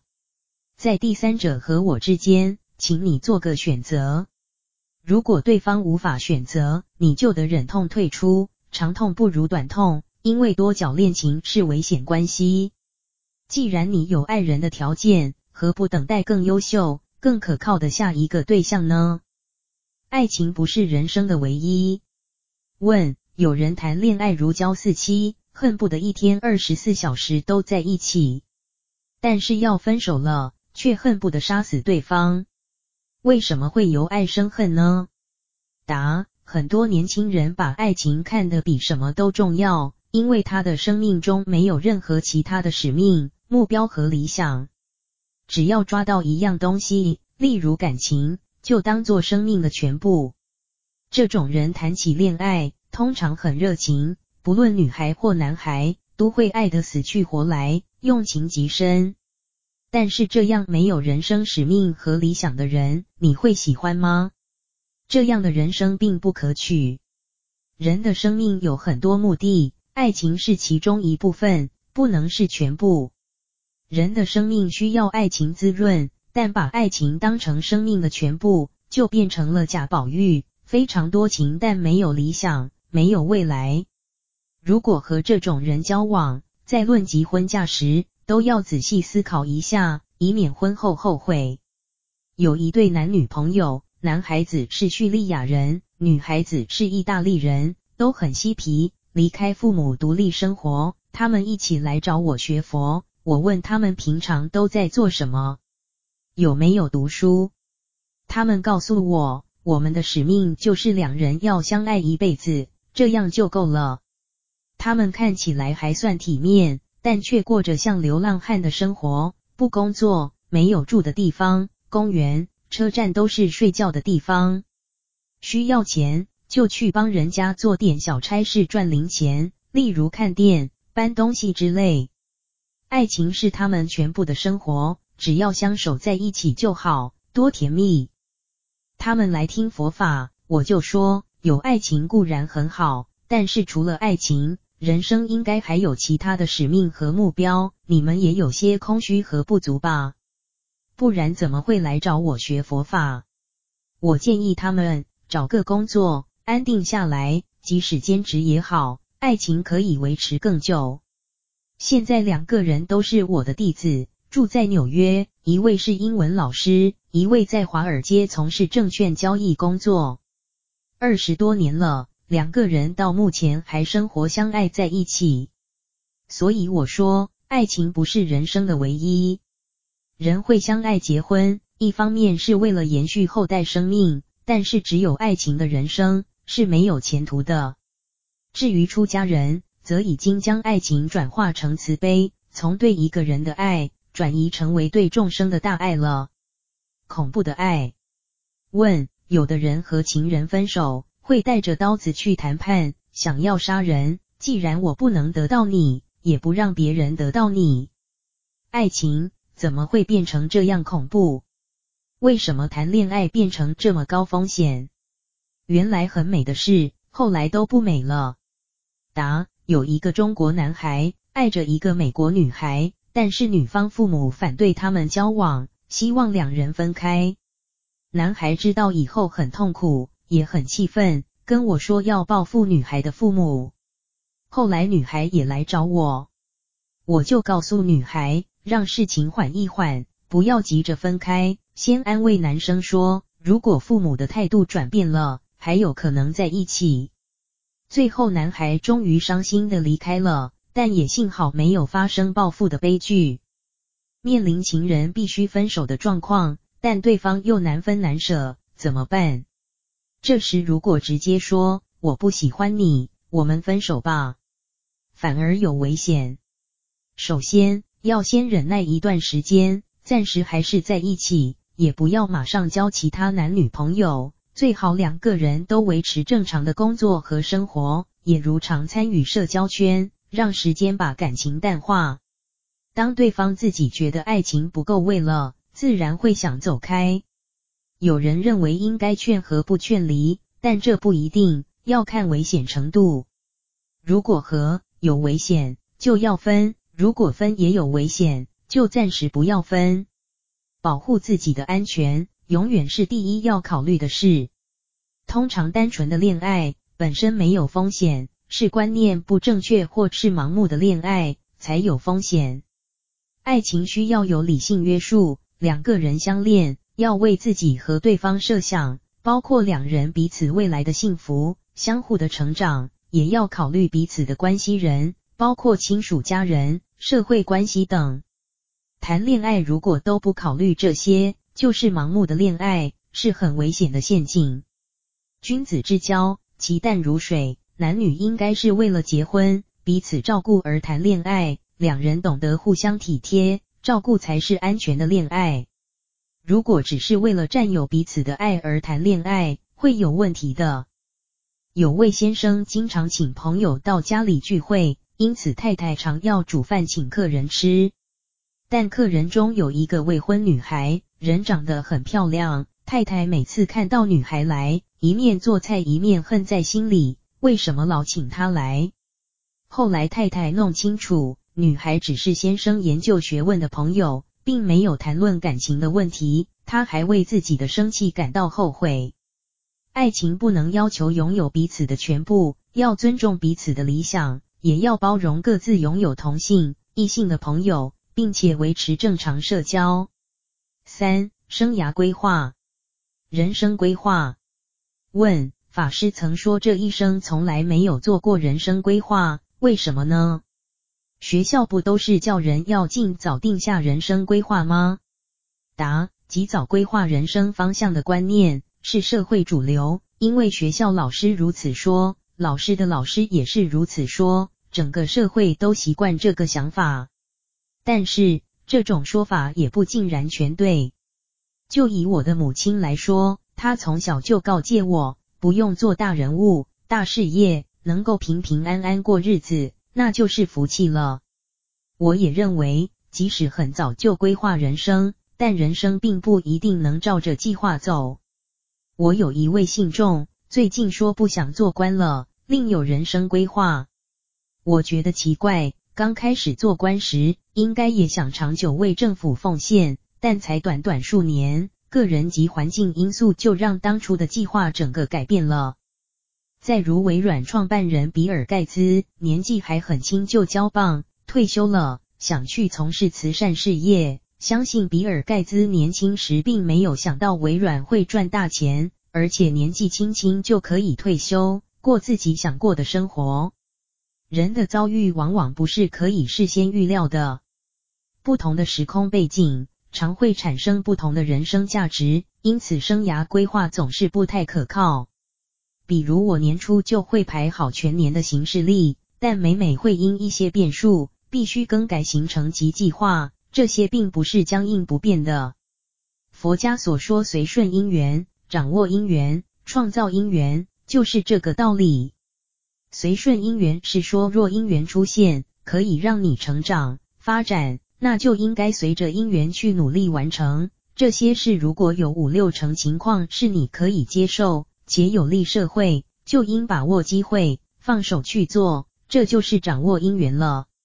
至于创造因缘，因缘初始可能是不起眼的小事，但可以用种种资源来培养因缘。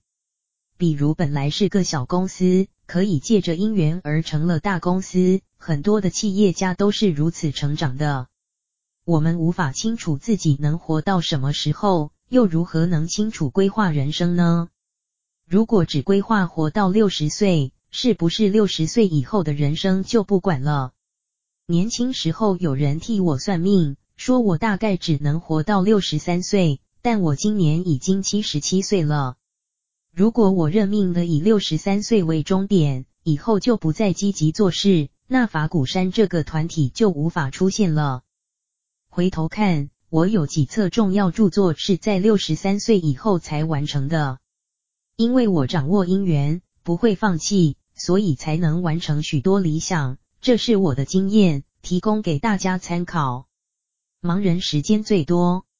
问：现代社会生活步调快速，电脑、网络、手机等现代科技，有时反而增加人们的工作负荷，因为不论何时何地都可以工作，也必须工作。法师常说盲人时间最多，可以谈谈其中的秘诀吗？如何在忙碌中保持悠闲的心呢？答。工业革命以后，机器能大量生产，取代了人工，一时之间就有许多人失业，工作都被机器抢走了。又渐渐的，机器变得越来越精密，产能越来越高，社会的物质文明也越进步，人类的生活环境也变得更好，衣食住行的方便性都提升了。人类的欲望是无止境的，当物质条件变得丰富后，就开始追求另一个境界，有时并不是物质需要不满足，只是要更多、更好。比方人变得富有了，就要求满足感和成就感。我有新的发明后，别人也想有更好的创新。地球看够了，就要上月球；月球去过了，就上火星、金星，征服外太空。这样的狂想是永远不会满足的。就算未来有了太空旅行，可以让人游历好几个星系，也不管造太空船、火箭要花多少钱，花多少人力物力，总会有人去追求的。接下来可能就烦恼时间不够了，拼命竞争。人也不断跟自己竞争，今天要比昨天更好，今年要比去年更好。公司创立了，就要拼股票上市、上柜，公司股票上市。上柜了，就要拼合并，不断追求更大的公司，不但要当台湾第一，还要追求世界第一。一连串的竞争与追求，只是让自己忙碌，没有一刻的闲。虽然电脑、网络、通讯科技等让人做事更方便、更有效率，但因为人类会不断给自己更多任务、更多追求的目标，新工具的出现，或许让人省下力气。却只会让人更忙碌。在竞争忙碌的生活中，用心规划自己的时间，工作十分重要。只有好好规划，时间才能有意义的发挥。如果计划不够周详，以致白白让时间过去，这叫蹉跎岁月。大家最好仔细想想，每天可做多少件事。许多人平常喊着好忙，好忙。但假日时，一睡就睡到九点，懒懒的起床，看一下报纸，两个小时一下子过去，然后吃午饭，睡午觉，上网，下午就过去了。或者逛街，喝茶，此时已经晚上了。再看一下电视，上网，又是晚上一两点，该睡了，明早又要赶上班。如此，虽然有了新科技。人们好像不是在利用科技让自己时间变多，而是因为沉迷在新科技里，反而把自己弄得更忙、更累，把时间都浪费了。曾有一个西方名人说过：“若有事要快速完成，最好找盲人来做。”我一年到头是没有周末、没有假日的，但是我的时间好像比许多人都还多，而且多很多。同样的时间。我能做很多事，因为我能把握时间，规划时间，做该做的事。非结婚不可吗？问：台湾人越来越晚婚，甚至不婚。父母急着为三十好几的女儿、儿子做媒，就怕儿女老了没有后代照顾。但也有人说，养儿防老早就过时了，只要自己过得好，何必结婚呢？人生非结婚不可吗？答：随着时代的改变，年轻人越来越怕结婚。看起来，怕结婚的原因是太麻烦了。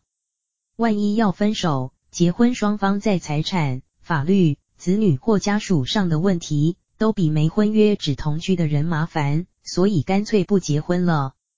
如此一来，男女之间好像更自由，似乎彼此谁都不要控制谁，谁也不需要负担谁的责任。但是这些新的做法，看在老一辈父母的眼中很不习惯。在父母的年代，一般人多半会结婚，因为老人家要抱孙子，自己死了还有子孙可上坟。这是上一代父母的想法。年轻人不再在乎家族香火是不是有人祭祀，他们不在乎家族，而是在乎自己的感受。不结婚到底好不好？要由心理上、生理上。生活上、精神上各个层面去思考。我常说，人生对于伴侣的需求可以分几阶段来看。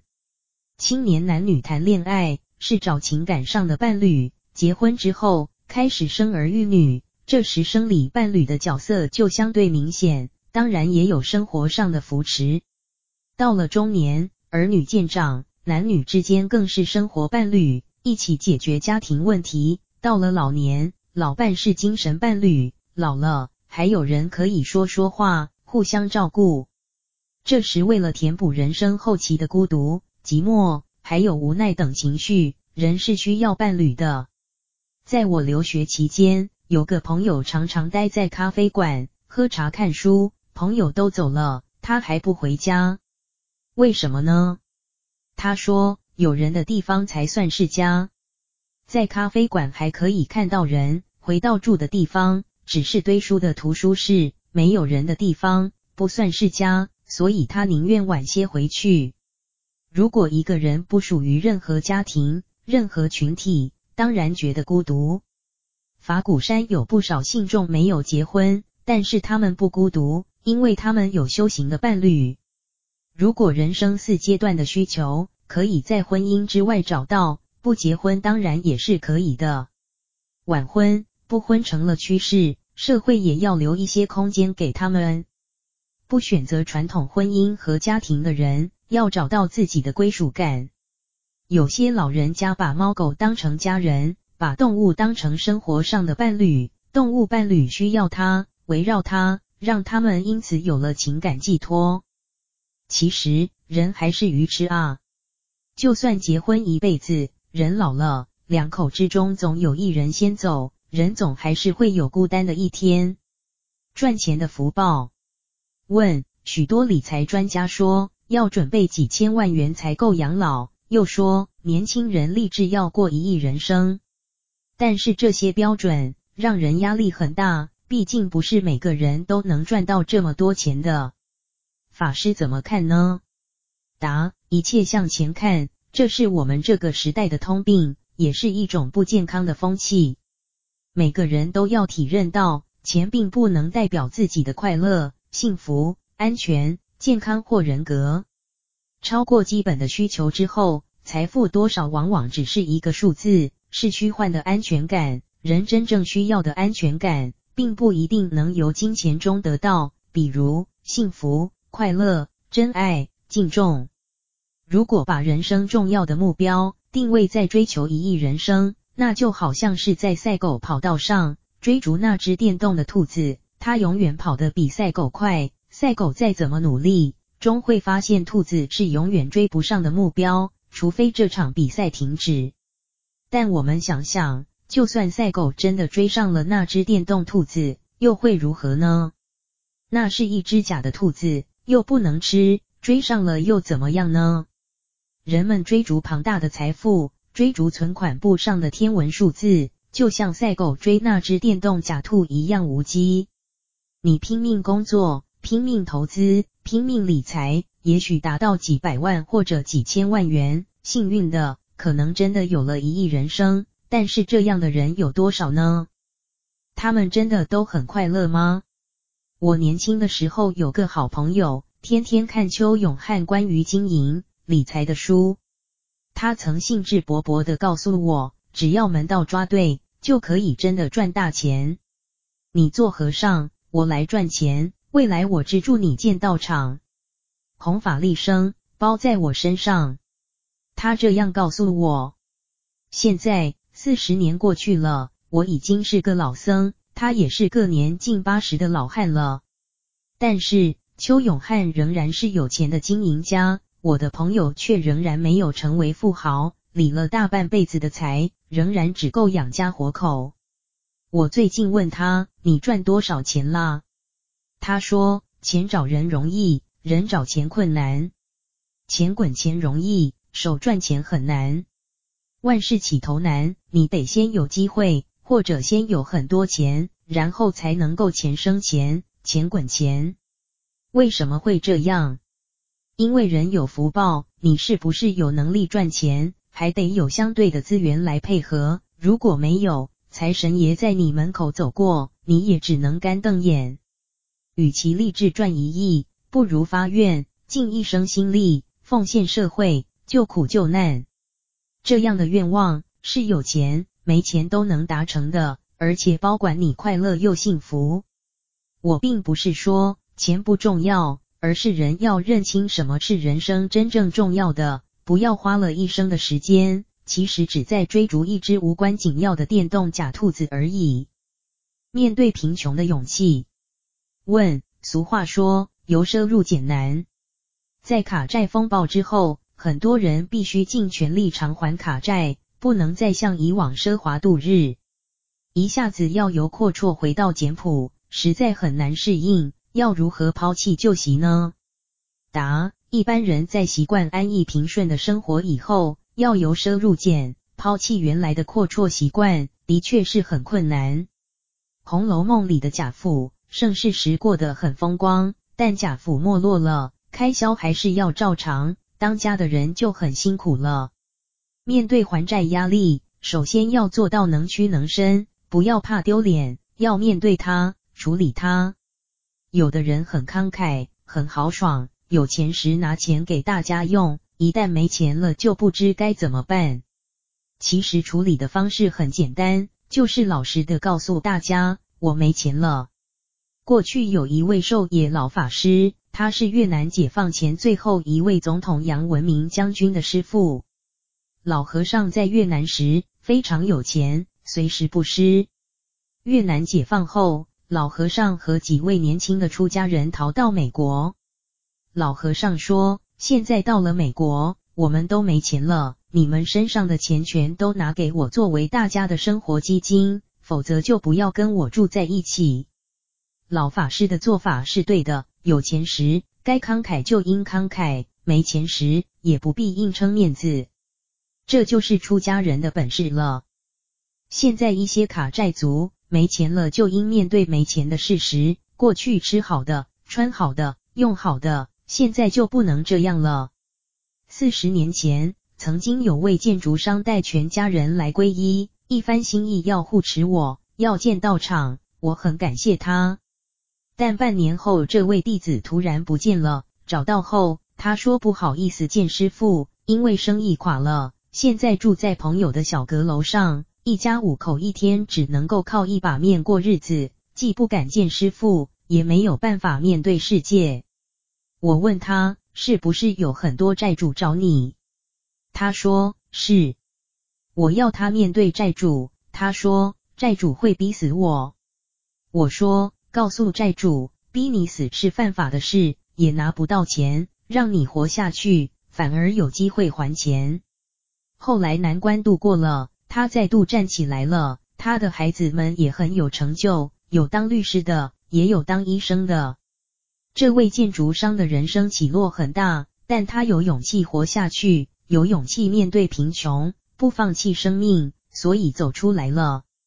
人要学习能屈能伸，能贫能富，富时不要忘了平时的生活，平时要忘了富时的生活，这样一定能度过难关。中年别盲目转业。问：如果中年想转业，该如何评估呢？答：首先要问。为什么要转业？是这一行业没有前途了，或者是对这一行业厌倦了，没兴趣了，或者是当初在家人、父母安排入行，如今做不下去了。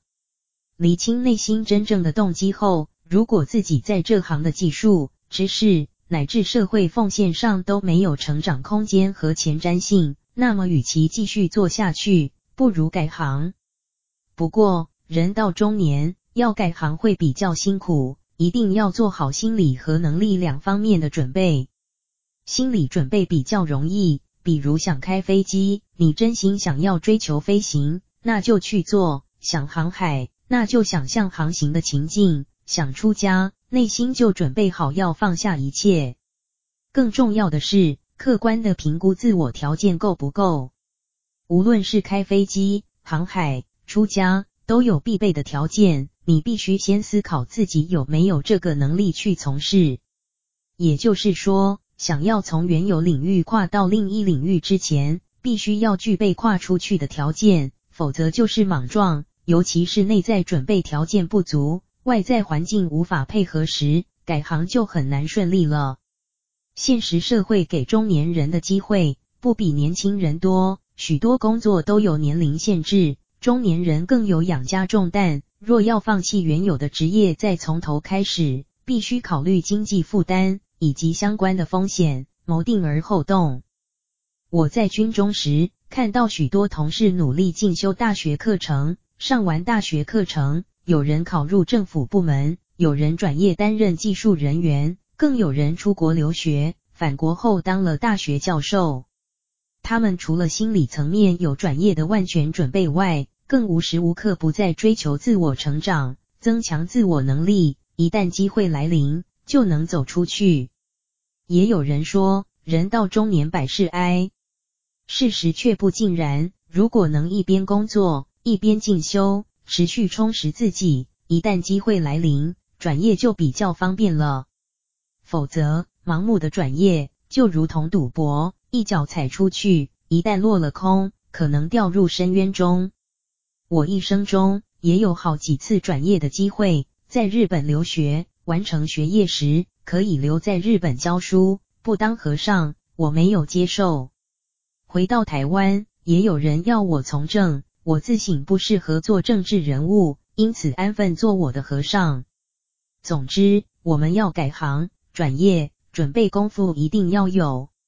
除了心理准备外，更重要的是自己有能力。家计负担的准备，对转入的行业要充分研究了解，更要深入学习该行业的技能，才会成功。人到中年百事哀。问：社会目前的中坚分子，也就是大家所说的五年级，近来也已步入中年，有人不免有中年危机感。往回看，觉得这一生似乎小有进展，却又没有大成就。往前看，人生要改变，代价又太高，已没有改变的本钱了，好像卡住了，举目茫然。他们只能这样随时间老去吗？答：虽然有句老话，人到中年百事哀，事实上却不一定如此。有些人到了四五十岁中年时，有太太、父母、孩子，自己也小有成就，或者更好，享有很高的财富与社会地位，等于是人生的黄金时代。当然，也有人不是那么顺利，人到中年，感觉对现况不是很满意，往未来看，也不知道未来会怎样。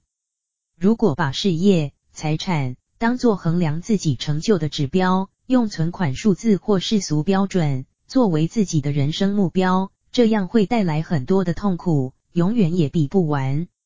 人到中年，应该在意的是活得是否踏实，有没有浪费时间，有没有糟蹋自己的身体、名誉。有没有伤害其他人？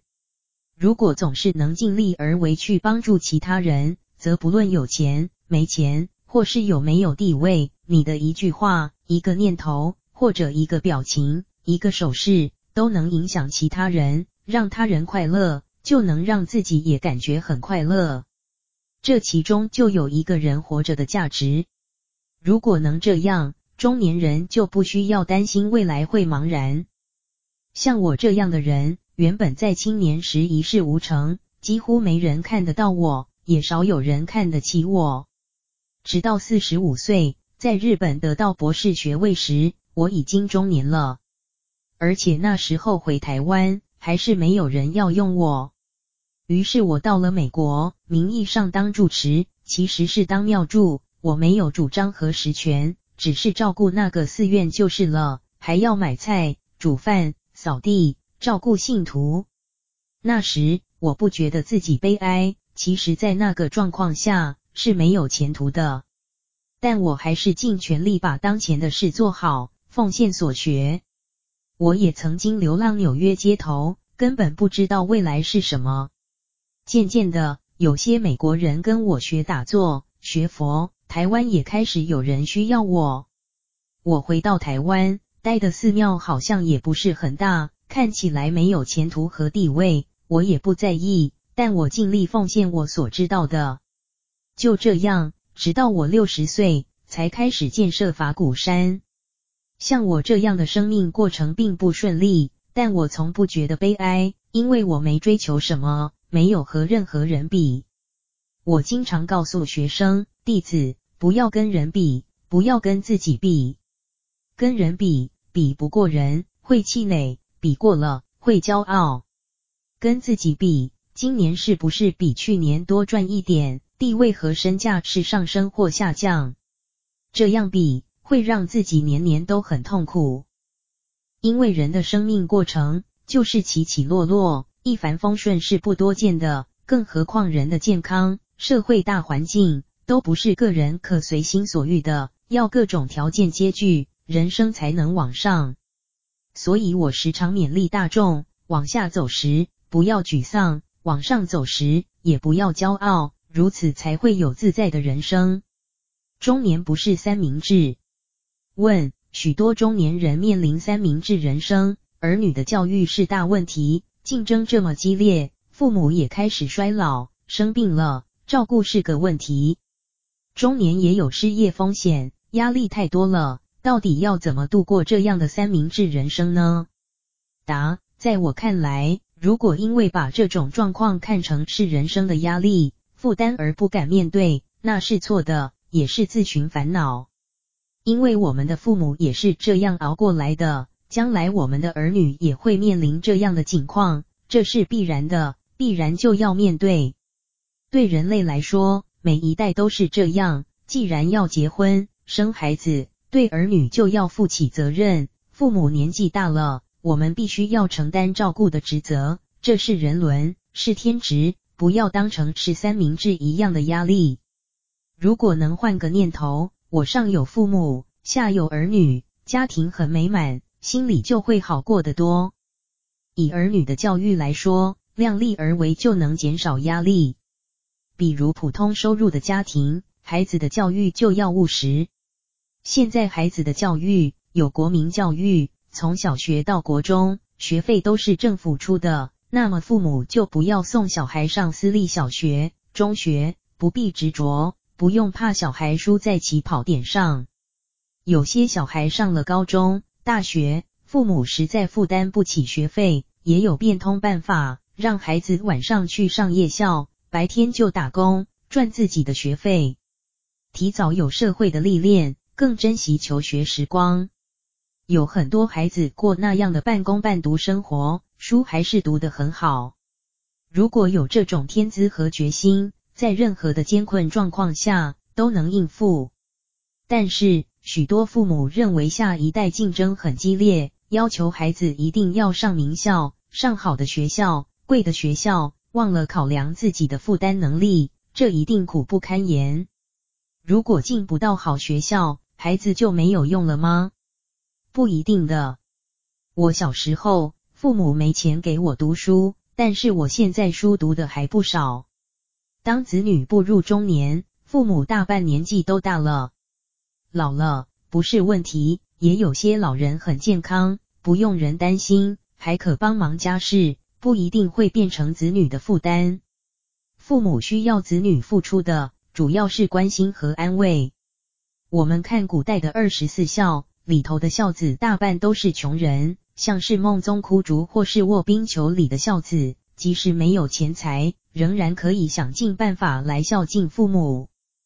反而有时候听说富豪之家子女反目，因为只想得到父母的财产，而不是想报养育之恩。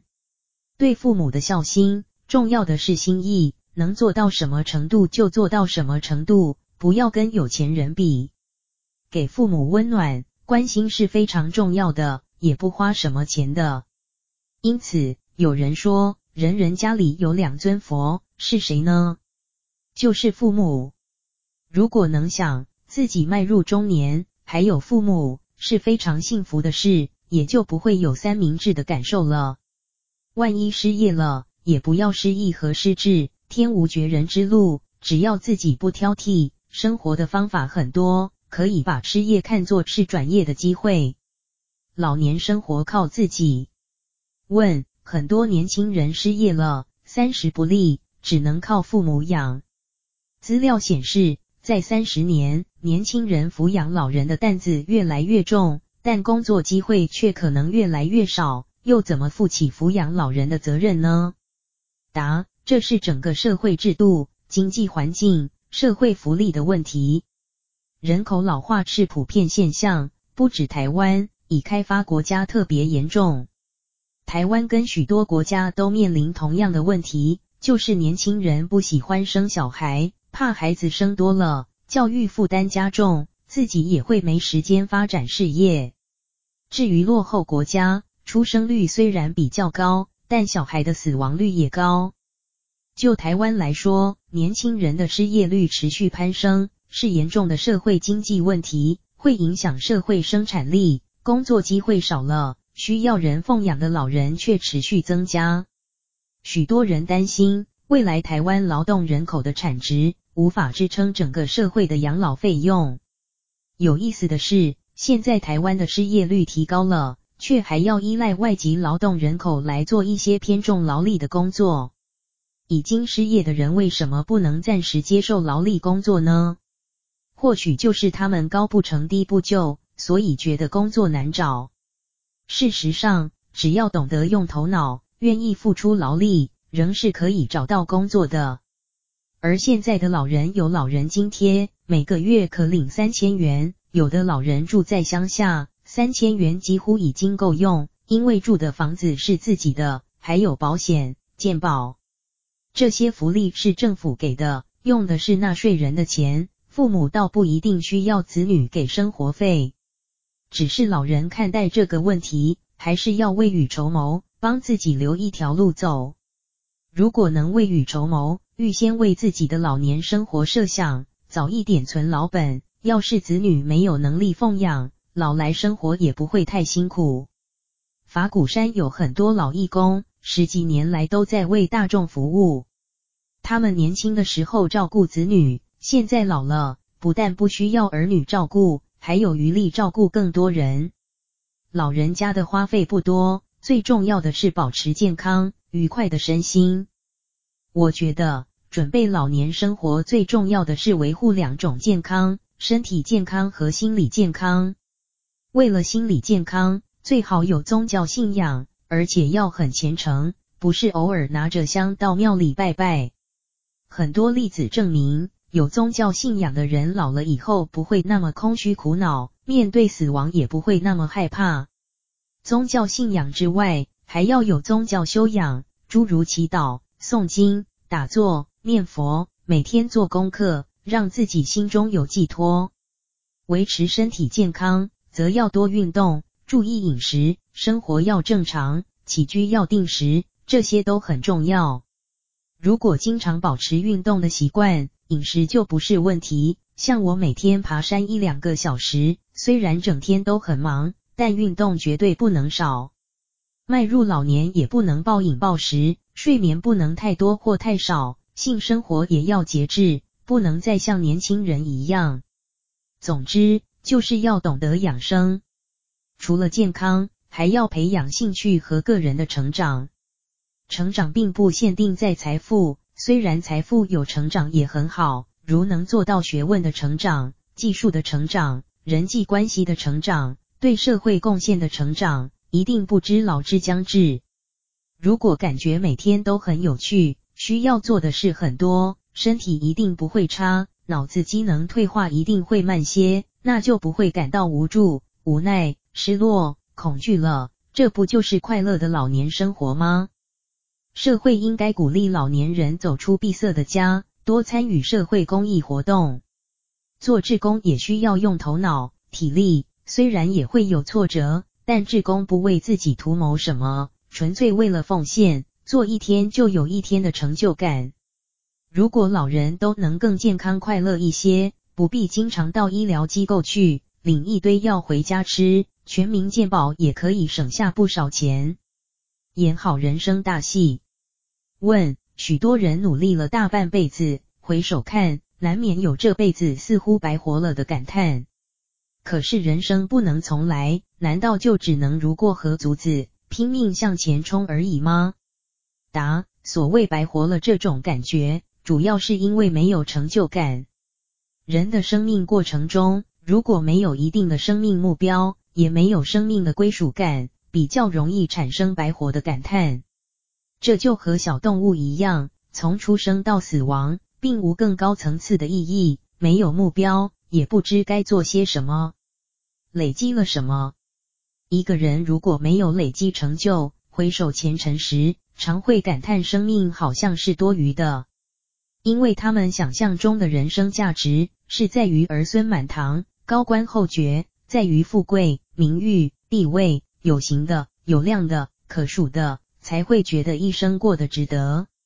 有人生了很多小孩，且个个有出息，事业有成，他就会有成就感。也有一些人一定要赚了很多钱，开了好几间公司，才会觉得有成就感。有一次我到大陆探亲时，我在大陆的俗家三嫂很高兴地向我说：“小叔。”我为你们家族生了好几个孩子，而且都养大了。他的意思是说，我没有替家族留下香火，他却生养了五六个孩子，语气中充满成就、满足感。我对他说：“辛苦你了。”我们常看到大多数的人，既未做官，也没赚太多钱，家境似乎没有变得更好，日子在平淡中一天一天的度过，转眼过了大半辈子。仿佛没有什么数字可以看出他们这辈子的成绩，这就好像是白过了。在大社会中，多数人都只是配角，甚至仅是跑龙套的角色。如果每个人尽心的演出，为自己的生活、生存认真努力过，自食其力，尽其在我，即使没有能力储蓄或有多少成就，只要很实在的过生活，任何生命都没有白过。一出戏必然要有主角、配角和龙套，每个角色都尽心演出，戏才会精彩好看。因为主角只是少数，大部分人都是配角。只要认清自我，主角也罢，配角也罢，好好演好自己的角色，人生就没白过。何况每个人在自我的人生大戏中都是不可变换的角色，自己就是主角。所以世界上没有一个人是白过日子的。本书选集之内容为二零零五年元月至二零零七年七月间连载于联合报之专栏文稿，现收录于方外看红尘。